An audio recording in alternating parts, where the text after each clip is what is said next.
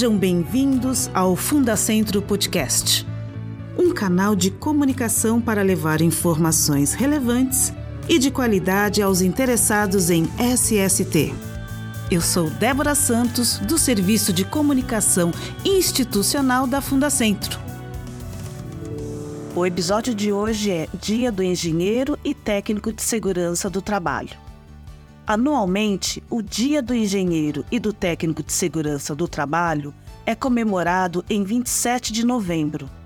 Esse dia, em homenagem aos profissionais, foi instituído por meio da Lei 7.410 em 27 de novembro de 1985, responsável por regularizar as duas profissões. Hoje temos como convidados Adir de Souza e José Possebon. Adir é técnico de segurança do trabalho, atua há 46 anos no setor prevencionista, é idealizador do movimento Abril Verde e chefe do escritório avançado do Paraná da Fundacentro.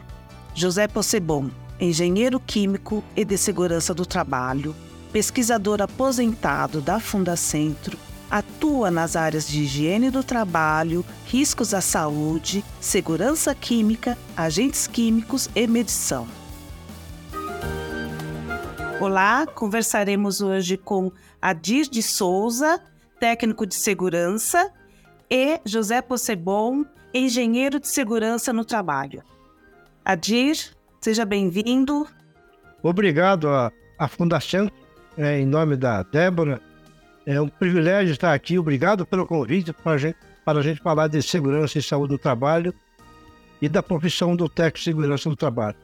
E estar com o engenheiro Possebon aqui é um privilégio. Muito obrigado. Obrigado, Adir. Eu sou engenheiro de segurança do trabalho, né? um pesquisador aposentado da Fundacentro em 2010. É uma satisfação estar ainda colaborando com a segurança e saúde do trabalho. Vamos conversar com dois profissionais que a atuação dos dois, tanto do técnico de segurança quanto do engenheiro de segurança né, do trabalho, a atuação integrada desses especialistas contribui significativamente para a redução de acidentes, a promoção da saúde ocupacional e o cumprimento das normas legais relacionadas à segurança no trabalho. Adir, quais são os cursos para se tornar técnico de segurança do trabalho? O trabalhador, para se tornar um técnico em segurança do trabalho, ele precisa ter um ensino médio, né? É feito agora, desde quando foi regulamentada a profissão, ele faz o pós-médio. É alguém que já tem ensino médio e vai fazer é, um ano e meio, um ano e oito meses aí, dependendo da escola, depende do projeto que ela faz junto ao Núcleo Estadual de Educação, que são 1.200 horas e mais 400 horas de estágio, ou depende aí do estágio, às vezes pode se transformar num trabalho de pesquisa, é, de acordo com a Secretaria de Educação do Estado, da região que está fazendo o curso de técnico em segurança.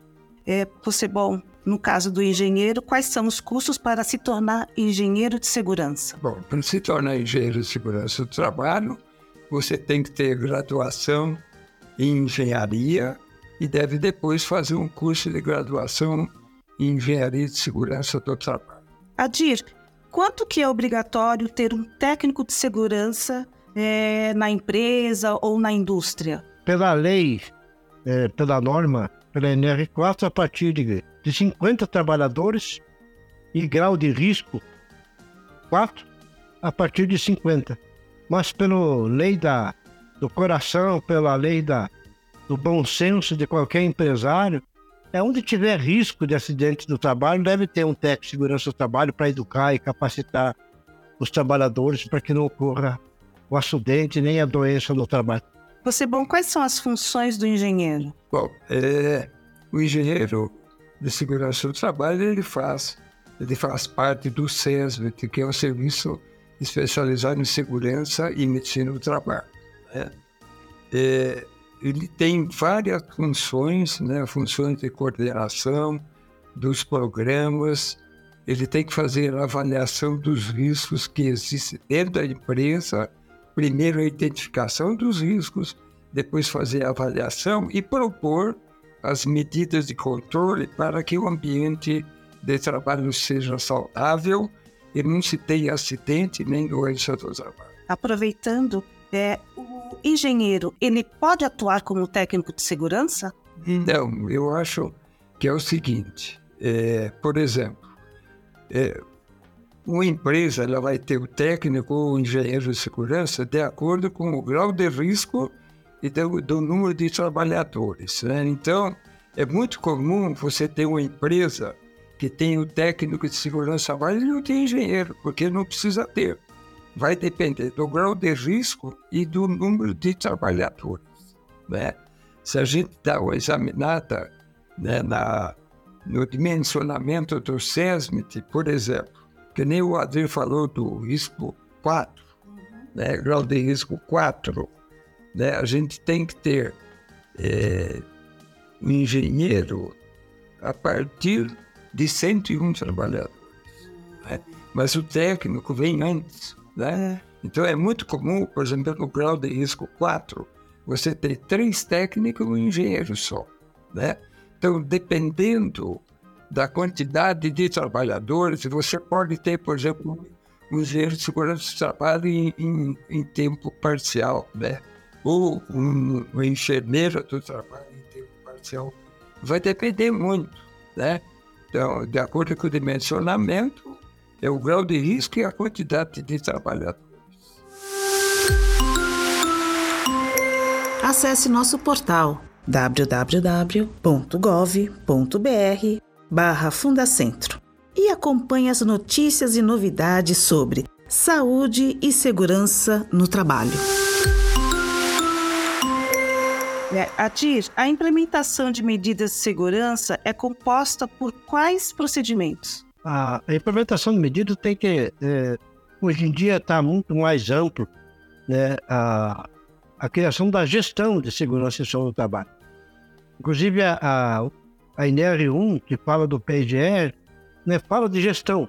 Aquilo que nós já, aquele sonho antigo que, que o time da Fundação já falava de gestão e segurança, de integração das ações. Há muito tempo atrás, Jópilo, Dorival, Rogério, Léo né? Nós debatíamos e o sonho era criar o, a gestão, que é hoje é, está na norma, está, no, está na, na NR1, o, o sistema de gestão em segurança e saúde do trabalho. Claro que a gestão não é uma coisa fechado. O pessoal ainda está muito preso àquela coisa literal da norma. E fazer gestão e segurança em saúde do trabalho precisa se conhecer a cultura daquela empresa. Né? Se é uma empresa familiar, se é uma empresa SA, se é uma incorporadora agora, né? A incorporadora, às vezes, tem os donos que os trabalhadores é, e a direção da empresa não consegue nem saber quem é o dono da empresa. Tão complicado que é.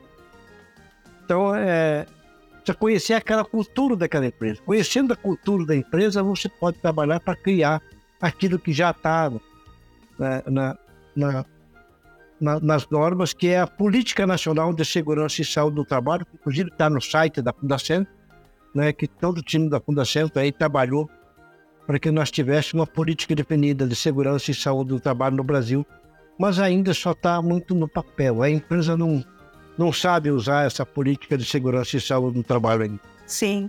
E é, você comentou do Leônidas, né? O Leônidas Bandagens, que também é engenheiro né, de segurança né, do, do, trabalho. E, inclusive, de fato, ele menciona muito sobre é, conhecer a empresa, a cultura da, da, da empresa, para poder aí sim fazer ali né, o, o mapa de risco, não é isso? É, por aí, é isso aí mesmo. É? É.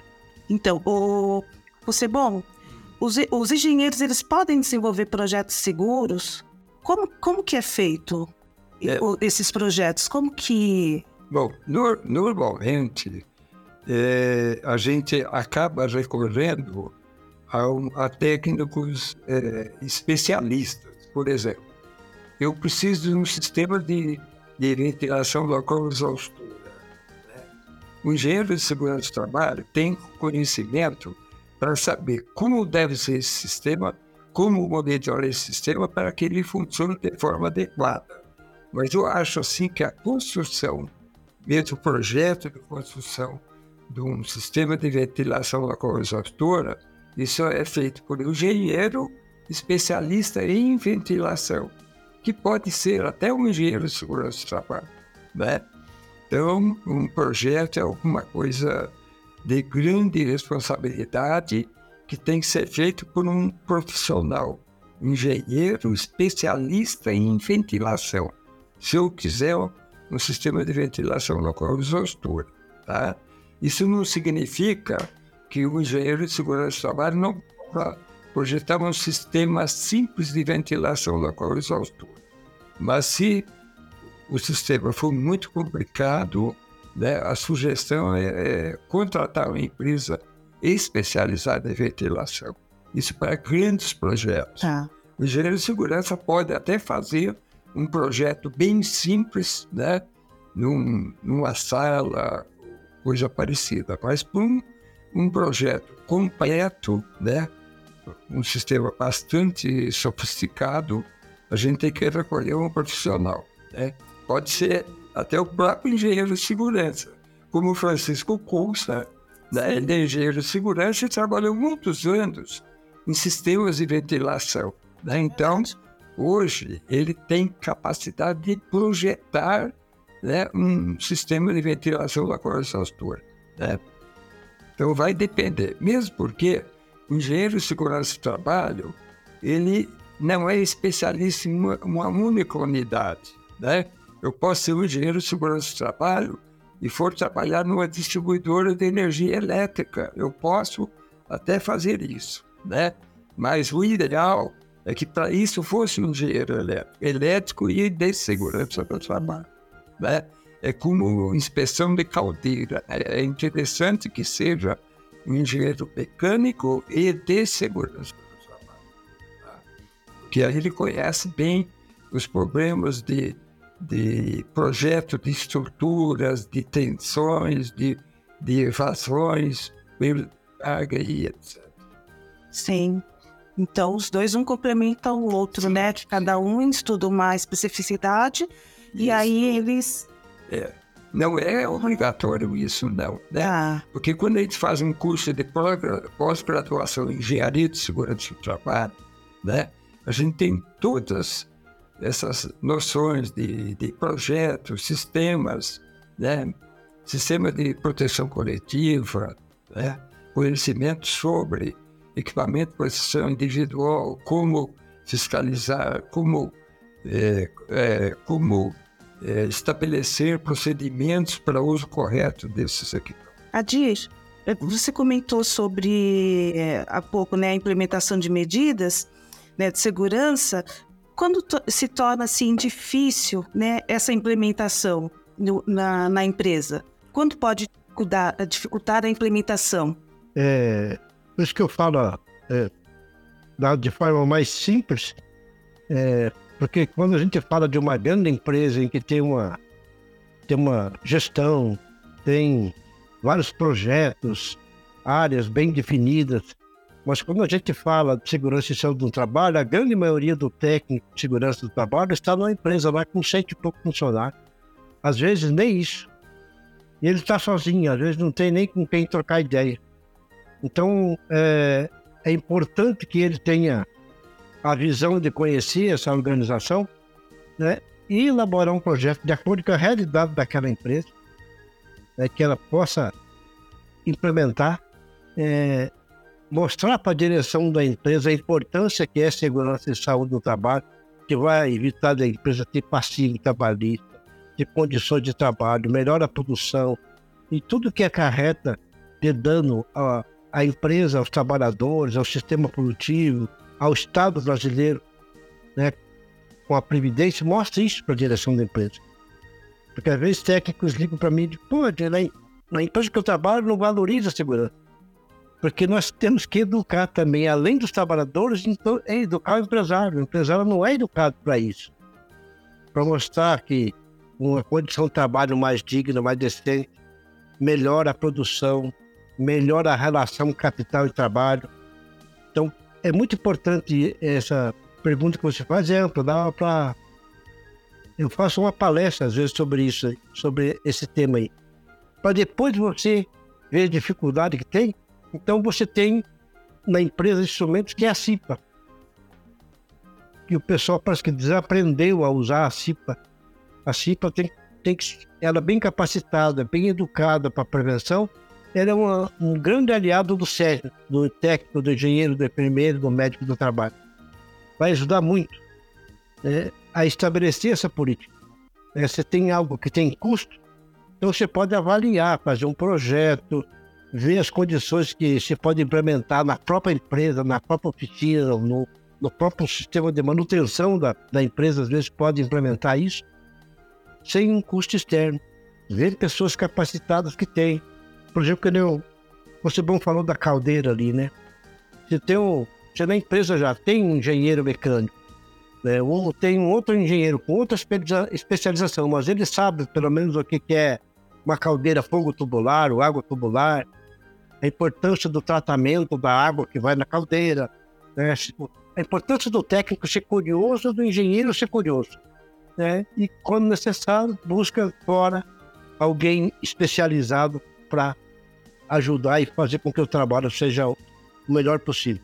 Que é bom, na verdade, né? A segurança, ela, ela favorece não só né, ali o ambiente saudável para os, para os trabalhadores, mas também ao, ao, próprio empregador, né? Porque sem acidentes o custo é menor, Sim. não é? Uh, aproveitando ainda, Adir, o técnico é, ele pode assinar quais NRs? Quais normas regulamentadoras? É, ele assina documentos, né? É, ele só não pode, não deve assinar laudo. E você fala num momento, talvez, e, e, e você não é obrigado a ter essa informação, mas é, esse ano, por exemplo, após nascer o PGR, que é o Programa de Gestão lá na NR1, o CREA, a, o sistema CREA Conf aprovou uma resolução no início do ano aí, resolução, se não me engano, 51, querendo proibir o técnico de segurança de fazer o PGR. Mas o CREA no Brasil inteiro está meio quietinho. O CREA do Paraná é que está mais assanhado, não sei em arrecadar. Então, aproveito aqui para fazer isso, porque não é de agora, sabe? 2003, quando na, após ter nascido o PPRA, que era o Programa de Prevenção de Riscos de Acidentes, o CREA também fez a mesma coisa, queria proibir que o técnico de segurança assinasse o PPRA. Mas o Ministério do Trabalho mostrou lá que ele pode assinar sim. Depois, o CREA queria obrigar os técnicos de segurança a ter o registro no CREA. E a gente também entrou com ação no Ministério Público do Trabalho, o Sindicato dos Técnicos aqui do Paraná. E, e o CREA do Paraná teve que obedecer ao Ministério Público, que fez um TAC, que é o termo de ajustamento de conduta, e o CREA parou de exigir a fiscalização. Então, eu ia é, deixar bem claro aqui que não tem nada a ver com os engenheiros. Os engenheiros são meus amigos, são a, meus colegas de trabalho, meus companheiros de, de pensar segurança e saúde do trabalho, de implementar. Mas é, o CREA é um, uma autarquia pública, né? é um conselho federal. E, infelizmente, a gente tem que fazer essa crítica, que é uma crítica. É, pela atitude do CREA, que é uma atitude que eu digo pueril, infantil, né, de querer somente arrecadar. Ele tinha que ter uma proposta para segurança e saúde no trabalho no Brasil primeiro. Pensar em segurança e saúde no trabalho. Qual é a proposta que o sistema CREA tem? Não tem nada. Então, eu até tenho né, essa, essa pergunta, que é com relação à norma regulamentadora 1, né, justamente se o técnico ele pode elaborar o PGR, que é o Programa de Gerenciamento de Riscos. Uhum. Pode sim, como podia o PPRA, porque é um programa, não é laudo. Lá na, na, na portaria das atividades, a portaria 3.275, que agora virou 871, é, tá lá, as atividades do técnico de segurança do trabalho. Tá lá assinar programas e não tem nada. Inclusive, a gente entrou com ação no Ministério Público do Trabalho, aí peticionamos há um mês atrás, para que o Ministério Público se manifeste e que o CREA para de fazer isso e querer notificar e multar. Ontem eu recebi um, uma informação do técnico de que entrou em contato comigo lá de Santo Antônio da Platina, e principalmente no oeste do Paraná, Foz do Iguaçu, Cascavel, a inspetoria do CREA está fazendo isso. E é uma coisa boba. Sinto muito ter que, ter, ter que dizer isso. Esse sistema CREA que atrasado. Né? Eu acho que nós temos que pensar segurança e saúde no trabalho. Acho que o CREA podia contribuir, até porque é uma instituição que tem muito, muito dinheiro. Né? Eu tenho informação, por exemplo, que o CREA Paraná tem um orçamento para 2023 de 129 milhões de reais. Inclusive, hoje está tendo eleição no sistema CREA no Brasil inteiro. É, hoje no Brasil inteiro. Inclusive da mútua. Né? Então, é, acho que o sistema CREA tinha que ser chamado pelo Ministério do Trabalho para conversar. É, nós temos maior respeito pelos auditores fiscais do trabalho, que são pessoas dedicadas aí, que estão muito pouca gente se virando nos 30 para poder fazer as fiscalizações, até que o concurso da, da os 900 aí do concurso que foi aprovado entre no time, né? Então que é preciso muito a fiscalização. Então, mas é nós respeitamos o CREA como instituição ela tem o seu papel, sua importância, mas é um absurdo isso que eles estão fazendo, porque os engenheiros é, de segurança são 140 mil que estão aí. Então, o número de engenheiros para assinar PPRA, a gente sabe na prática que a maioria dos PGR, na prática, no real, no chão de fábrica, na maioria das vezes, quem faz o PGR é o técnico de segurança.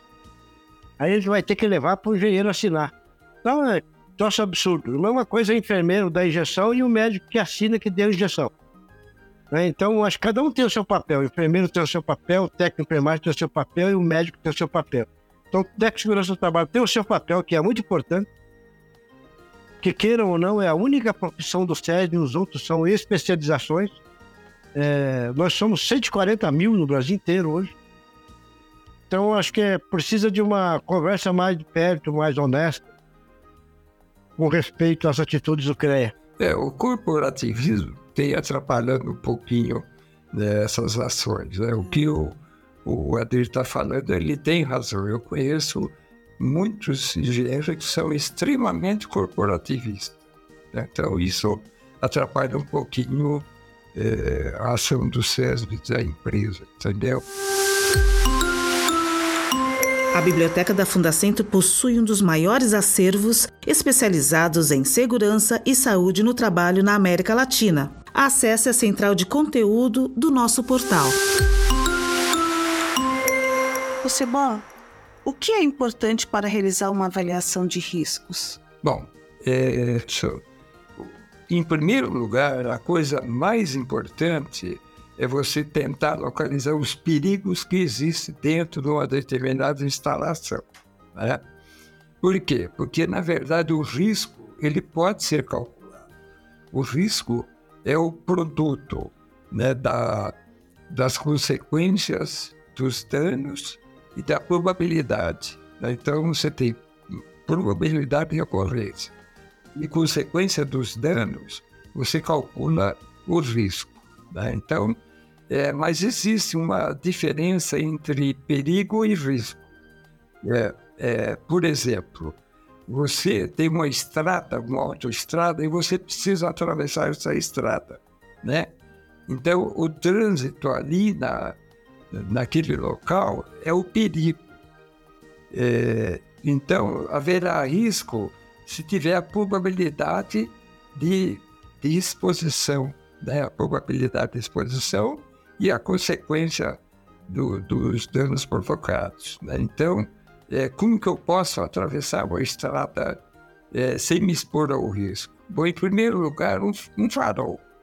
Mas muito difícil você colocar um farol no alto estrada.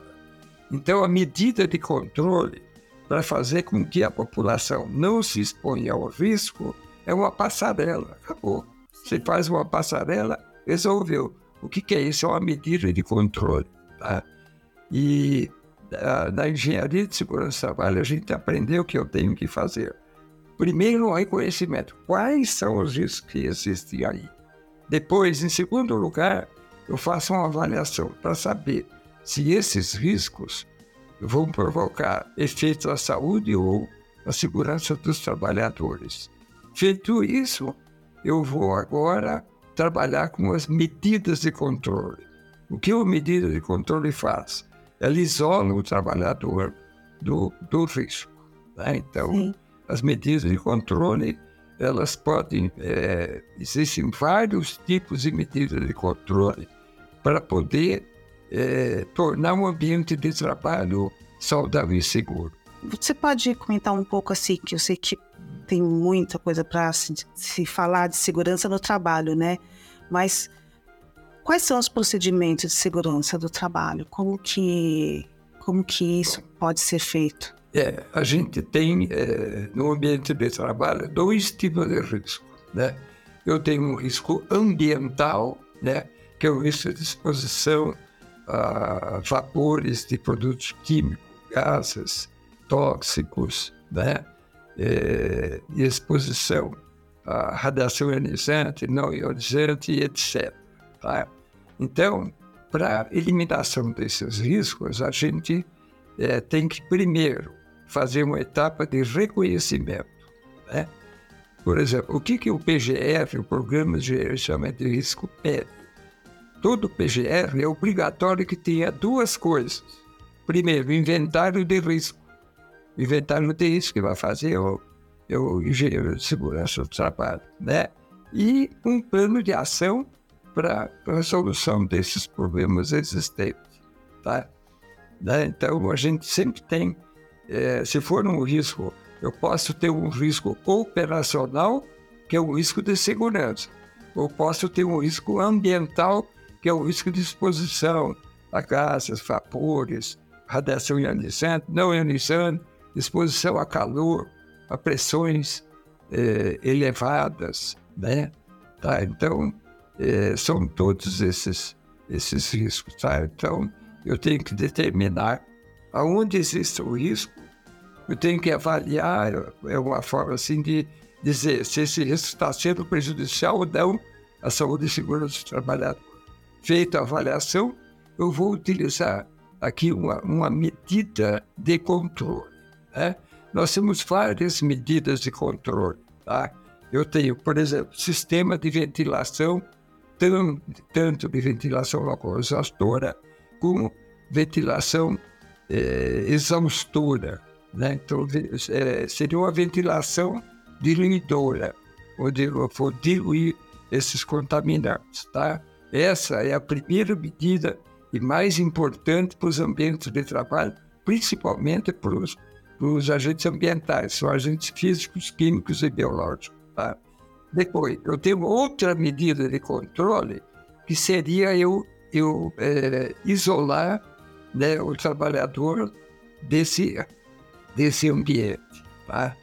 É, e outras medidas, substituição dos, dos agentes. Por exemplo, eu estou utilizando um solvente benzeno. Então eu vou trocar esse benzeno por toleno ou por xileno. Então, são outros hidrocarburantes aromáticos de bem menor risco. Tá? Eu posso ainda fazer, é, por exemplo, isolar o risco no tempo na distância por exemplo, eu vou é, utilizar uma pistola fincapino aqui na sala. Eu não vou fazer isso, eu vou isolar no tempo e na distância. Tá? Essa é outra forma, é outra medida de controle. Né?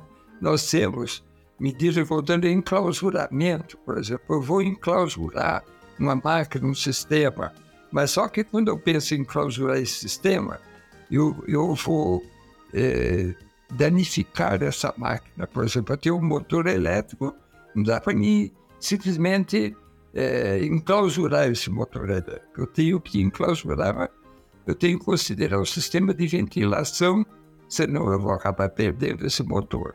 Tá? É, existem outras é, medidas de controle dessa lógica né, que a gente pode utilizar. É, por exemplo, uma das, das medidas de controle, a mais importante, seriam as medidas de engenharia. As medidas de engenharia vão isolar o trabalhador do risco, né? seja por sistema de ventilação, seja pela troca de um, de um produto químico, né?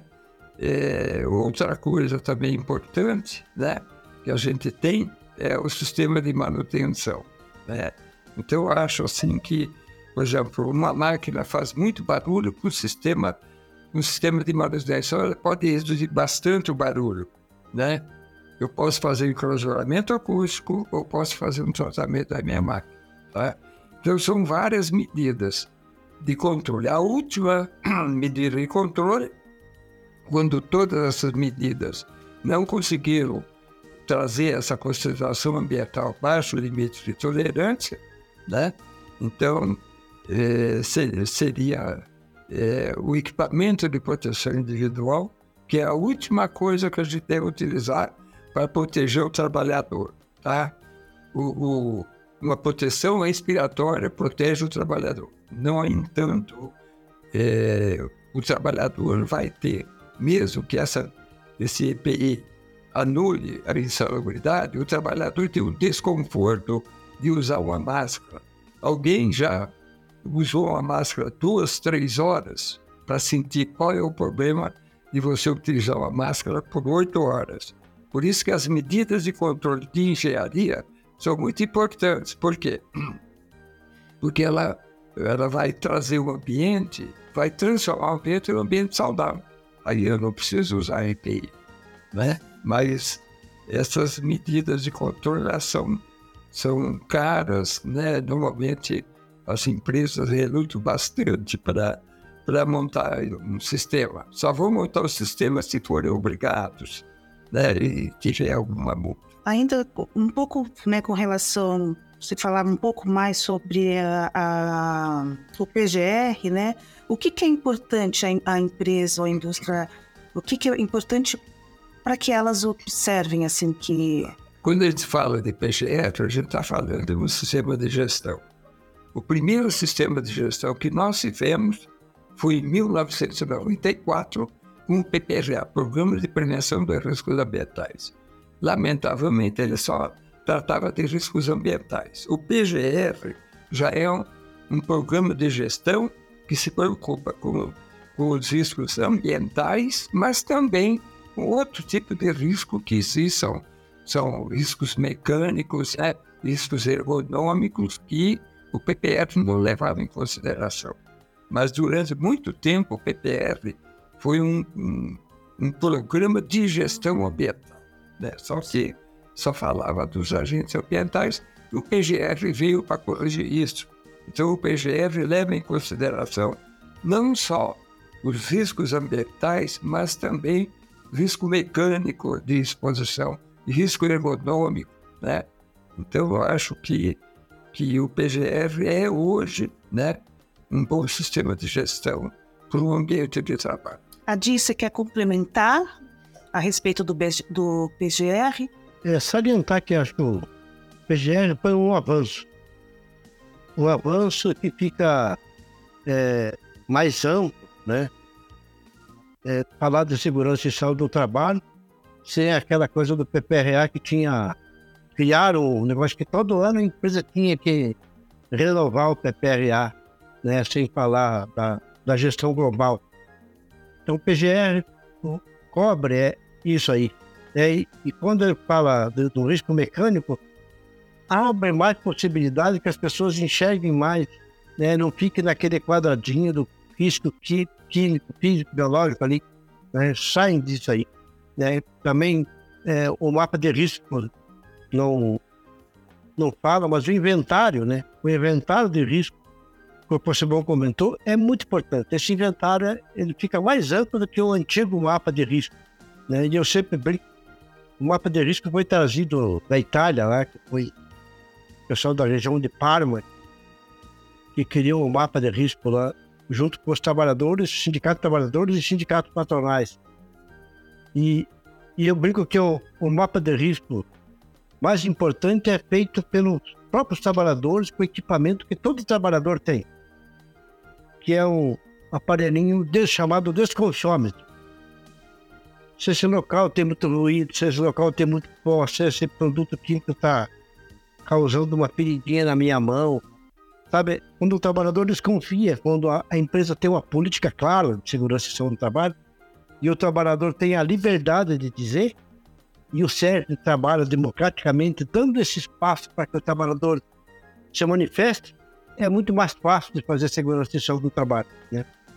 Porque a gente até hoje vê aí nas empresas tech segurança dando advertência para trabalhador. Então eu fico triste de ver esse, essa atitude é, que não, não ajuda em nada a segurança e saúde do trabalho. Né? Fazer uma complementação em relação ao mapa de risco. Qual foi o grande benefício do mapa de risco? Ele tem que ser feito pelos trabalhadores, né, com o auxílio da CIPA, mas é, ele tem que ter o sentimento do, de risco do trabalhador. Eu acho que isso é extremamente importante, porque quando o trabalhador faz um mapa de risco, né, ele dá muita importância para isso, né? É, normalmente o trabalhador acabava é, pensando em, em salário, em aumentos, etc. Então, o mapa de risco veio educar os trabalhadores e mostrar para ele que, é, que existe risco dentro da empresa. Tá? Então, sob o ponto de vista da educação, o mapa de risco foi fantástico.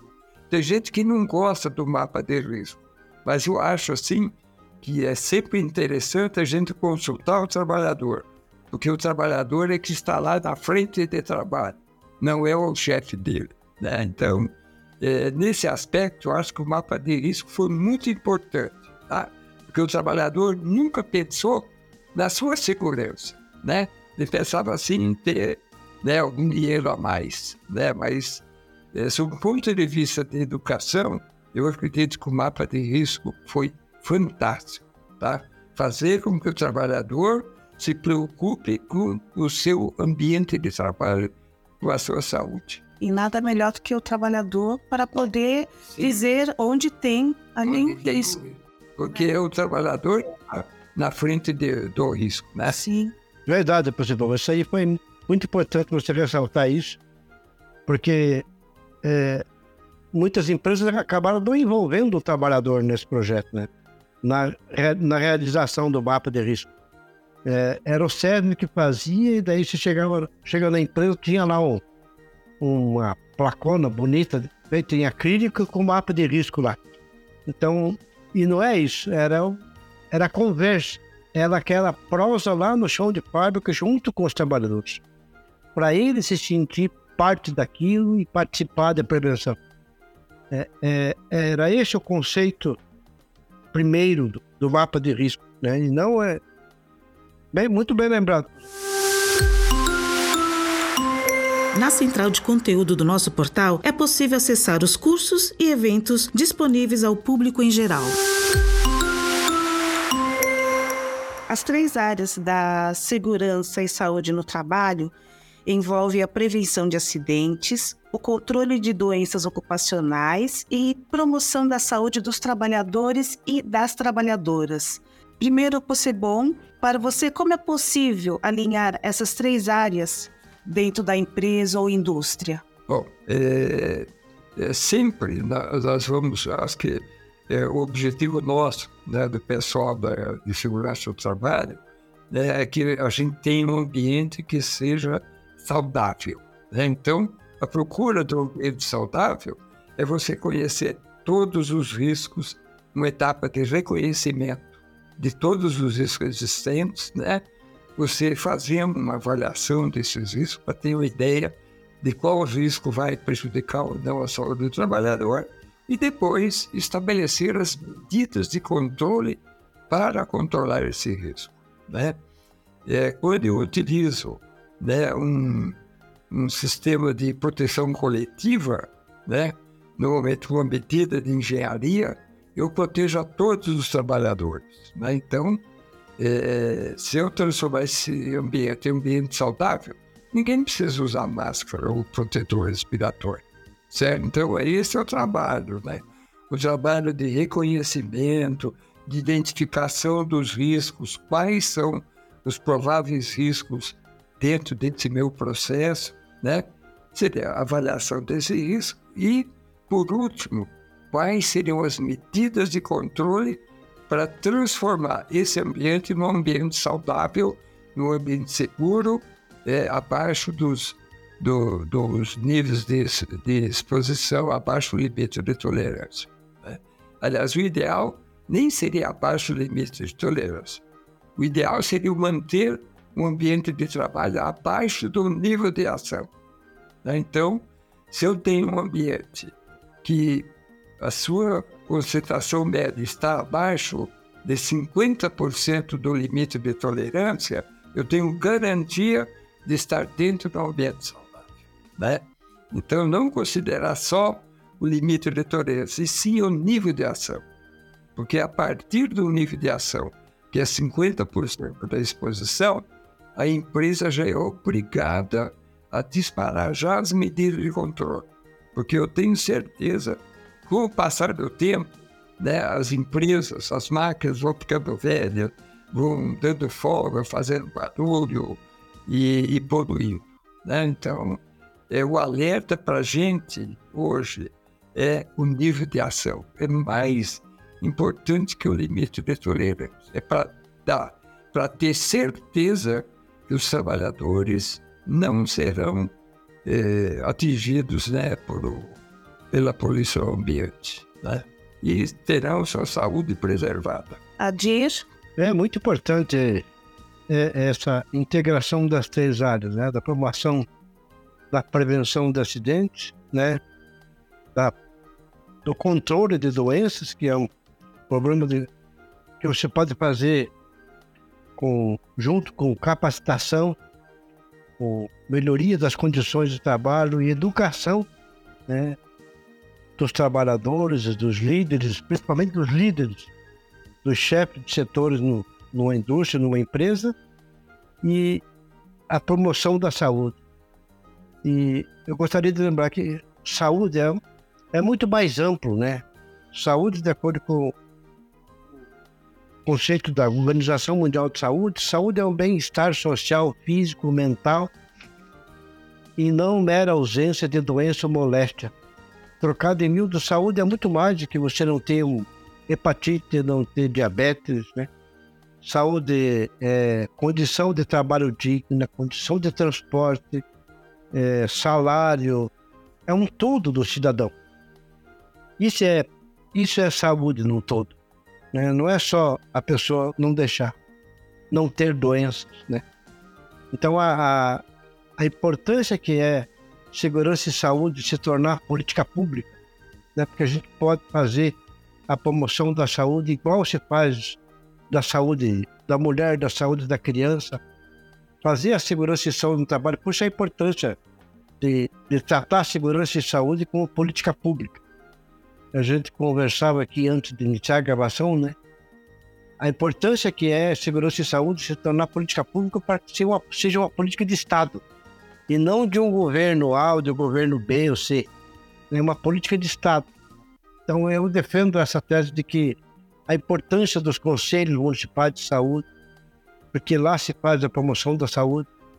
É, os conselhos municipais têm a ASSIST, que é, são as comissões intersetoriais de saúde do trabalhador e da trabalhadora, e tem uma importância enorme porque vai discutir lá no, na cidadezinha pequenininha no Rio Grande do Sul ou lá no Rio Grande do Norte, por exemplo, dentro dos conselhos municipais de saúde, saindo dessa, dessa visão somente tecnicista, que é, é importante o conhecimento técnico, importante a participação da academia, falando de segurança e saúde do trabalho, mas a saúde do trabalho precisa avançar, né? que ela seja discussão lá dentro dos conselhos municipais de saúde, lá no município pequeno, então, a importância disso, porque é lá no município pequeno que vai saber que tipo de doença, que tipo de atividade econômica que esse município faz e vai aparecer lá no Sistema Único de Saúde, na, no, no postinho, como diz o povo, na unidade básica de saúde, vai aparecer os casos de doenças e acidentes do trabalho. Eu sempre dou, dou exemplo da, nas palestras, quando eu falo de controle social e segurança e saúde no trabalho, a importância que tem É, um exemplo, por exemplo, causa de parotitite epidêmica, que é cachumba, trocado em miúdo. Se der cachumba em qualquer escola no Brasil, preocupa os professores, os alunos, toda a comunidade escolar, pais, professores. Mas se do lado dessa escola tiver uma, uma pequena fábrica ali e alguém perdeu o dedo numa máquina, não acontece nada. Então a importância que é quando ele vai no SUS, vai na unidade básica de saúde, esse trabalhador, é, o SINAM, que é o Sistema Nacional de Agravo à Saúde, seja comunicado. Por isso que é, é a Fundacentro tem trabalhado há anos nessa política né, de segurança e saúde, ser política pública, segurança e saúde. E às vezes as pessoas, eu falo, e, e como é que faz para transformar em política pública, segurança e saúde do trabalho? É, dentro, é com debate com a sociedade. Então, esse ano, por exemplo, o Nascendo realizou em várias conferências e tal. Isso é muito importante, porque vai jogar para a sociedade, vai sair só do mundo técnico, vai debater com a sociedade a importância que é segurança e saúde no trabalho. Porque, apesar dos 46 anos que tenho na área de segurança e saúde, não podemos naturalizar que 15 pessoas, 15 mil pessoas percam dedo, mão, braço, ficam inválidos por ano que 2.500 morram trabalhando. Não dá para a gente achar isso natural. Nós temos que sempre nos indignar. Vocês podem falar um pouquinho sobre as normas regulamentadoras, né, que são importantes e obrigatórias a todas as empresas, seja ela grande, média ou pequena, né, pública ou privada. O que, que vocês podem falar sobre as, sobre as nossas NRs? Eu acho que a norma regulamentadora é o mínimo que a empresa pode fazer para a proteção do ambiente de trabalho. Né? Nós tínhamos aí, eu acho que foi um grande passo em 1978, né? a portaria 3214 e as 28 normas regulamentadoras. Né? Elas ficaram durante muito tempo, elas ficaram defasadas. Então, nos últimos anos, a gente tem tido aí uma preocupação do governo em atualizar essas normas. Né? Então, é, um dos exemplos é NR15, né? NR15 tem 14 anexos, né? Então, a gente está devagarinho tentando atualizar. Eu estou numa comissão convidado pelos trabalhadores do GTT dos agentes químicos. Né? Então, a gente está tentando atualizar, porque a nossa legislação está muito atrasado. Como eu acho que na ocasião colocaram os limites de tolerância na lei para dar força. Só que para mudar um limite de tolerância, tem que mudar a lei, né?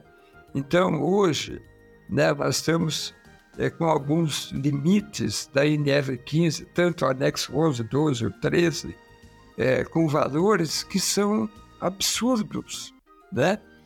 É, por exemplo, vou dar um exemplo. Em 1977, o cloreto de vinila tinha pela CGH um limite de 200 ppm.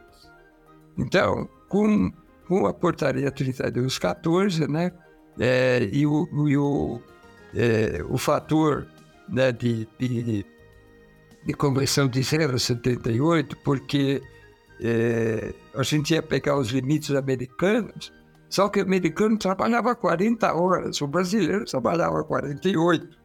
Então a gente vai fazer essa correção. Então é chamado fatura e brief escala. Era de 0,78. Multiplicando 200 ppm por 0,78, eu vou ter um valor de 156. Hoje, limite de tolerância para cloreto de vinila, que é cancerígeno, é 1 ppm. Na nossa legislação ainda está lá, em R15, anexo 11, 156 ppm. Né? Então, é, esse grupo aí está tentando atualizar esses valores. Né? Se eu permitir que uma empresa tenha um, uma exposição de até 156 ppm, depois de 4, 5 anos, 10 a 20% dos trabalhadores estarão com câncer de, de fígado. Tá? Porque os clorados, né, eles atacam principalmente o fígado. Adil? Olha que importância é, do conhecimento técnico que eu estava falando, né? E isso transforma uh, as mudanças importantes que foram uh, a elaboração das normas de segurança e saúde do trabalho no Brasil. Uh, e assim é no ruído, assim é para poeira, de pó, de máquina, equipamento, né? Então, a importância desse trabalho técnico da Fundacentro, eu acho que é, é, é, é um pecado, né? A Fundacentro não ter feito concurso nesses últimos anos, para que mais pessoas pudessem participar de perto dessas pessoas com, com o conhecimento que tem o Possebon, por exemplo, né? E, e não é um mês, a pessoa tinha que ficar alguns anos junto, né, com esse time da Fundação, né, e esse capital está indo embora aí. Então é um, é um, sinto um pecado, né? É muito conhecimento que, que vai embora e a importância que é, é a academia. Eu acho ainda muito tímida no Brasil. A, universidade tinha que estar mais próximo da Fundação, as universidades, né? somente aí em São Paulo. Então, acho que a gente consegue refletir sobre isso nesse, nesse dia do técnico de segurança do trabalho, que é, a, nasceu no dia 27 de novembro de 1985, é, que criou a Lei 7.410, a profissão do técnico e a especialização do engenheiro de segurança e saúde no trabalho no Brasil, e foi muito importante para, para as profissões, né? Claro que era preciso muito mais consciência do que é a segurança e saúde do trabalho, que não é só uma... Não é, é diferente de qualquer outra profissão. Não é somente uma profissão para ganhar sustento, não. É uma profissão que precisa de ter militância de uma, é uma causa, né? É, é o que eu penso, né? Isso não, não, não é para todos. Eu não sou contra ninguém ganhar dinheiro com segurança e saúde do trabalho. Mas não é só isso, né? Segurança e saúde do trabalho é muito mais que isso. Você bom? Quer falar mais alguma coisa? Gostaria de comentar mais alguma coisa? É, só uma coisinha, eu acho que é interessante. A gente falou aqui da CIPA. Eu trabalhei num polo petroquímico numa empresa petroquímica que tinha o SESMIT e tinha a CIPA. Né? Então, é, havia até uma, uma ideia assim, por exemplo, se alguém tivesse ideia de um sistema de proteção, que ele fosse feito como proposta da CIPA. Porque se fosse proposta do SESMIT, ia ter que entrar no, naquele trabalho normal, você tem que ter uma programação de verba, e a CIPA, ela tinha uma programação de verba para as propostas. Então, muitas propostas não saíram pelo SESMIT, e sim saíram pela CIPA. Era muito mais fácil eu é, realizar uma medida de controle com verba da CIPA do que uma proposta do SESMIT, que ia entrar no, no orçamento do outro ano, aquela complicação toda. Não é só essa é, essa referência russa é de lembrar quando a gente falou de CIPA. Eu acho que a CIPA é extremamente importante né? e, e é uma entidade que tem o trabalhador aí como principal agente. Adir, quer finalizar? Importante lembrar da CIPA, acho que a CIPA tinha que ser revitalizada ela, né? Tem, eu ouço às vezes na internet aí, tech segurança, engenheiro, contra a CIP, né? E, porque não foram capacitados lá fora, é, lá no passado, quando a gente via a importância da CIPA, né? Nós somos um dos poucos países que tem essa comissão. Né? Então, se a gente fizer no passado a gente fez muitos encontros de cipeiros no Paraná e outro, vários outros estados fizeram isso. Então, é, pessoal tinha que ver com uma visão mais política da importância que é se a gente analisar quantos mil trabalhadores participam da CIPA nas empresas do Brasil.